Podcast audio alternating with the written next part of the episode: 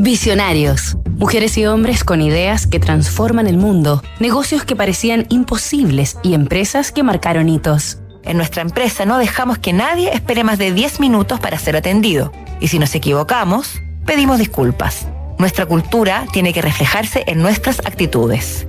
Luisa Trajano, la grandiosa minorista.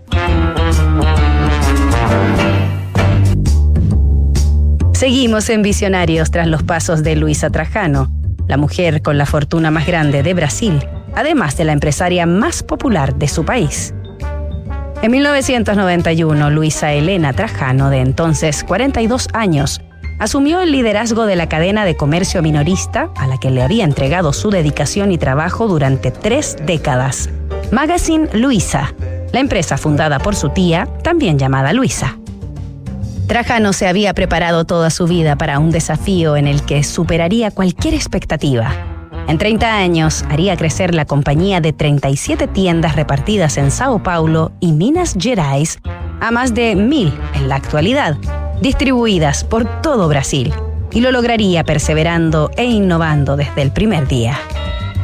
En cuanto tomó las riendas de Magazine Luisa, Luisa Trajano se propuso modernizar la cadena y uno de sus primeros pasos fue aprovechar la tecnología utilizando Internet, un invento que a comienzos de los 90 la mayoría de la gente ni siquiera entendía. La innovación consistió en la creación de una tienda virtual a la que los clientes podían acceder en las computadoras de una tienda física para comprar productos que no se encontraban disponibles en el lugar.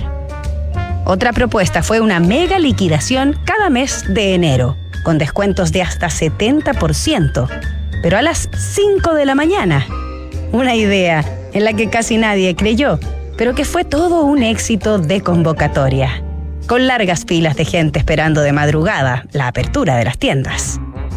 El año 2000, Magazine Luisa fue una de las primeras empresas en lanzar un sitio web de e-commerce para comprar desde cualquier lugar y durante la primera década del siglo XXI ingresó a los mercados de los créditos y los seguros, creando Luisa Cred, en sociedad con Banco Itaú y Luisa Seg, en asociación con Cardiff.